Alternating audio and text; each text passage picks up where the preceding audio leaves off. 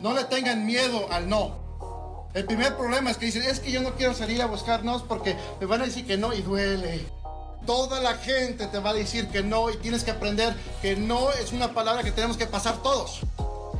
Estaba mirando yo un video de un señor asiático que le tenía miedo a todo, ¿no? Tenía miedo a expresar su libro, tenía miedo a pararse de un cuarto, tenía miedo de todo. ¿Sabes qué hizo?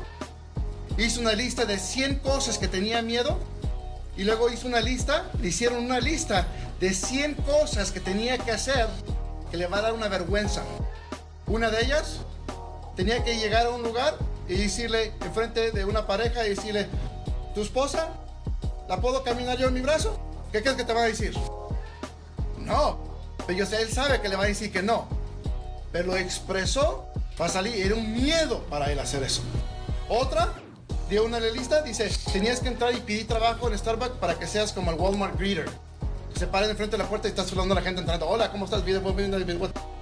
Y tuvo que decir al dueño si lo dejaba en la puerta trabajar ese día. ¿Qué crees que el dueño va a decir?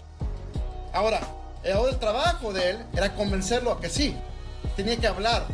Entonces, cuando él, el dueño le dijo, no, ¿cómo te vas a parar enfrente de la tienda? O el manager parcial.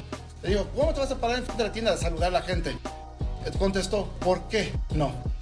Entonces el manager se pausó y dijo, bueno, es que creo que es ridículo.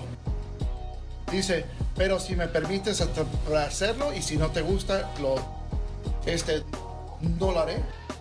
Entonces el dueño dijo, o el manager dijo, bueno, hazlo.